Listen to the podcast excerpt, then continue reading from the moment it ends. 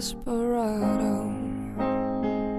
Why don't you come to your senses? Been outright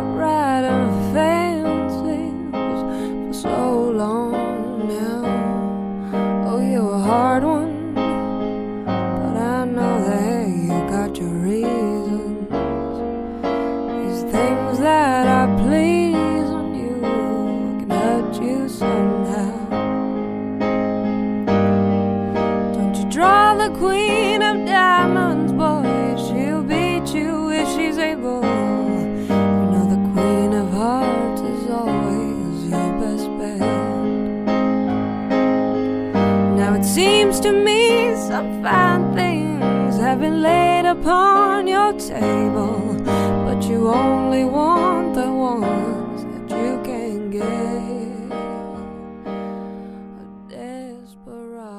管春是我认识的最伟大的路痴。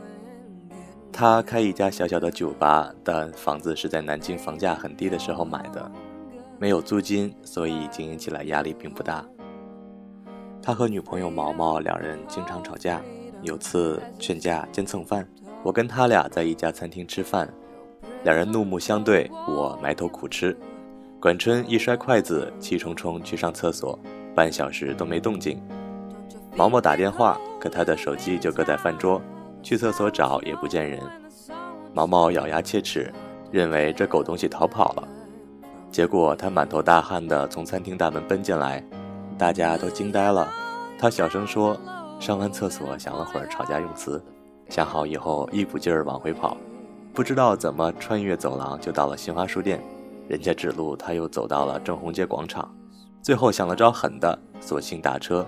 司机一路开，又没听说过这家饭馆，描绘半天已经开到了鼓楼，只好再换辆车才找回来的。在新街口吃饭，上个厕所迷路迷到鼓楼，毛毛气得笑了。他们经常吵架的原因是酒吧生意并不好，毛毛觉得不如索性转手，买个房子准备结婚。管春认为酒吧生意再不好，也属于自己的心血，不乐意卖。当时我大四，他们吵的东西离我太遥远，插不进嘴。吵着吵着，两人在2003年分手。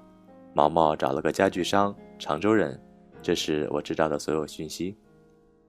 而管春依旧守着这家小小的酒吧。管春说：“这婊子，亏我还跟他聊过结婚的事情。这婊子，留了堆破烂就走了。这婊子走了反而干净。这婊子。”走的时候掉了几滴眼泪，还算有良心。我说：“婊子太难听了吧？”管春沉默了一会儿，说：“这泼妇。”说完就哭了。老子真想着泼妇啊！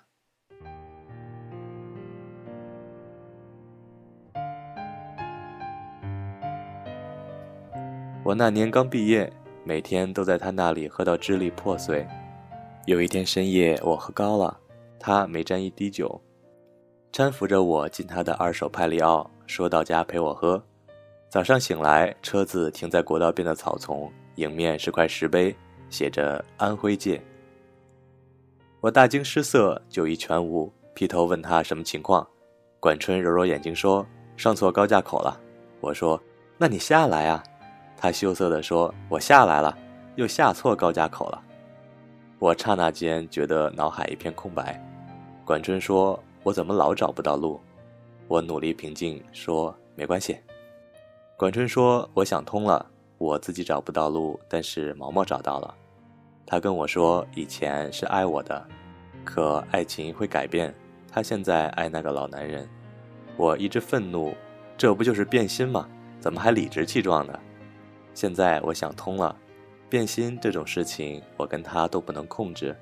就算我大喊“你他妈不准变心”，他就不变心了吗？我操，变心他大爷！我说你没发现迹象，有迹象的时候就得缝缝补补的。管春摇摇头，突然暴跳：“冯蛋蛋，都过去了，我们还聊这个干嘛？总之，虽然我想通了，但别让我碰到这表，这泼妇。”我心想，这不是你开的头吗？发了会儿呆，我问你身上有多少钱？他回答四千。我数数自己有三千多，兴致勃勃地说：“我有条妙计，要不咱们就一路开下去吧。碰到路口就扔硬币，正面往左，反面往右，没心情扔就继续直走。一天天的毫无目标，磕磕碰碰，大呼小叫，忽而寂静，忽而喧嚣，忽而在小镇啃烧鸡，忽而在城里泡酒吧，艰难的穿越江西，拐回浙江，斜斜插进福建。”路经风光无限的油菜田，依山而建的村庄，两边都是水波的窄窄田道，没有一盏路灯。月光打碎树影的土路，很多次碰见写着“此路不通”的木牌。快到龙岩，车子抛锚，引擎盖里隐约冒黑烟，搞得我俩都不敢点火。管春叹口气说：“正好没钱了，这车也该寿终正寝，找个汽修厂能卖多少是多少，然后我们买火车票回南京。”最后卖了一千多块，拖走前，管春打开后备箱，呆呆地说：“你看。”我一看，是毛毛留下来的一堆物件，相册、明信片、茶杯、毛毯，甚至还有牙刷。砰的一声，管春重重盖上后备箱，说：“拖走吧，爷从此不想看到他，就算相见如无意外，也是一耳光。”我迟疑地说：“这些都不要了。”管春丢给我一张明信片，说：“我和毛毛认识的时候，他在上海读大学。毛毛很喜欢你写的一段话，抄在明信片上寄给我，说这是他对我的要求。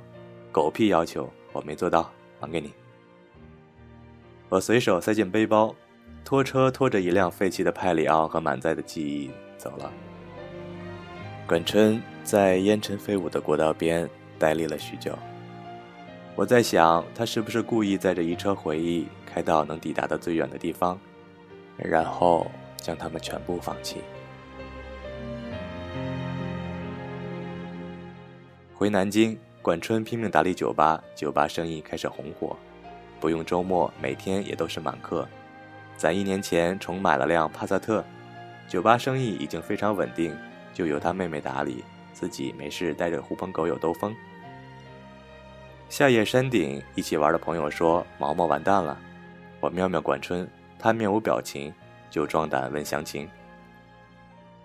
朋友说：“毛毛的老公在河南买地做项目，碰到骗子，没有土地证，千万投资估计打水漂了，到处托人摆平这事儿。”过段时间，我零星的了解到毛毛的老公破产，银行开始拍卖他们家的房子。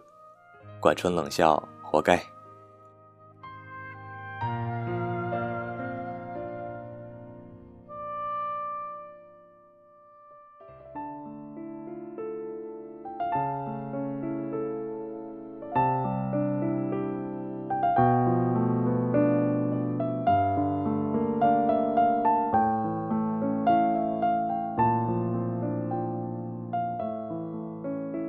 有天我们经过那家公寓楼，管春一脚急刹车，指着前头一辆缓缓靠边的大切诺基说：“瞧，泼妇老公的车子，大概要被法院拖走了。”切诺基停好，毛毛下车，很慢很慢地走开，我似乎能听见他抽泣的声音。管春扭头说：“安全带。”我下意识扣好，管春嘿嘿一笑，怒吼一声：“我操，变心他大爷！”接着一脚油门。冲着切诺基撞了上去，两人没事，气囊弹到脸上，砸得我眼镜不知道飞哪儿去了。我心中一个声音在疯狂咆哮：“这王八蛋，这王八蛋！老子要是死了，一定到你酒吧里闹鬼！”行人纷纷围上，我能看到几十米开外毛毛下白的脸和一米内管春狰狞的脸。图一时痛快，管春只好卖酒吧，酒吧通过中介转手整一百万。七十五万赔给毛毛，他带着剩下的二十多万和几个搞音乐的朋友去各个城市开小型演唱会，据说都是当地文艺范儿的酒吧，开一场赔五千。我也离开南京，在北京、上海各地晃悠。管春的手机永远打不通，上 QQ 时看见这货偶尔在，只是简单聊几句。我心里一直有疑问，终于憋不住问他：“你撞车就图个爽吗？”管春发个装酷的表情，然后说：“他那车我知道，估计只能卖三十多万。”我说：“你赔他七十五万，是不是让他好歹能留点钱自己过日子？”管春没立即回复，又发个装酷的表情，半天后说：“可能吧，反正老子撞得很爽。”说完，这孙子就下线了，留了个灰色的头像。我突发奇想，从破破烂烂的背包里翻出那张明信片，上面写着：“我希望有个如你一般的人，如这山间清晨一般明亮清爽的人。”如奔赴古城道路上阳光一般的人，温暖而不炙热，覆盖我所有肌肤。由起点到夜晚，由山野到书房，一切问题的答案都很简单。我希望有个如你一般的人，贯彻未来，数遍生命的公路牌。我看着窗外的北京，下雪了。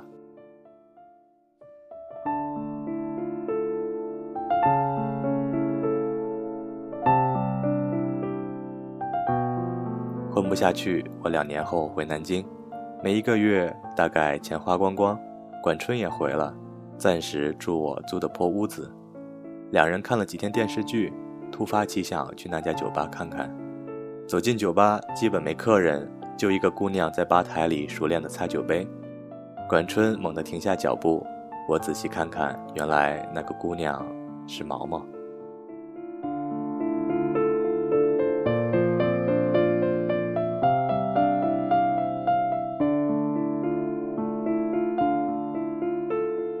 毛毛抬头微笑着说：“怎么有空来？”管春转身就走，被我拉住。毛毛说：“你撞我车的时候，其实我已经分手了。他不肯跟我领结婚证，至于为什么，我都不想问原因。分手后，他给我一辆开了几年的大切诺基，我用你赔我的钱，跟爸妈借了他们要替我买房子的钱，重新把这家酒吧买回来了。”毛毛说。买回来也一年了，就是没客人了。管春嘴巴一直无声的开开合合，从他的口型看，我能认出是三个字在重复：这泼妇。毛毛放下杯子，眼泪掉下来说：“我不会做生意，你可不可以教我？”管春背对毛毛，身体僵硬，我害怕他冲过去打毛毛耳光。紧紧抓住他，管春点了点头，这是我见过最隆重的点头。一厘米一厘米下去，又一厘米一厘米上来，再一厘米一厘米下去，缓慢而坚定。管春转过身，满脸是泪，说：“毛毛，你是不是过得很辛苦？我可不可以娶你？”我知道旁人会无法理解，其实一段爱情是不需要别人理解的。我爱你是三个字，三个字组成最复杂的一句话。有些人藏在心里，有些人脱口而出。也许有人曾静静地看着你，可不可以等等我？等我幡然醒悟，等我明辨是非，等我说服自己，等我爬上悬崖，等我缝好胸腔来看你。可是全世界没有人在等，全世界都不知道谁在等谁，而管春。在等毛毛，我希望有个如你一般的人。这世界有人的爱情如山间清爽的风，有人的爱情如古城温暖的阳光。但没关系，最后是你就好。由起点到夜晚，由山野到书房，一切问题的答案都很简单。所以，管春点点头，那也总有人会对你点点头。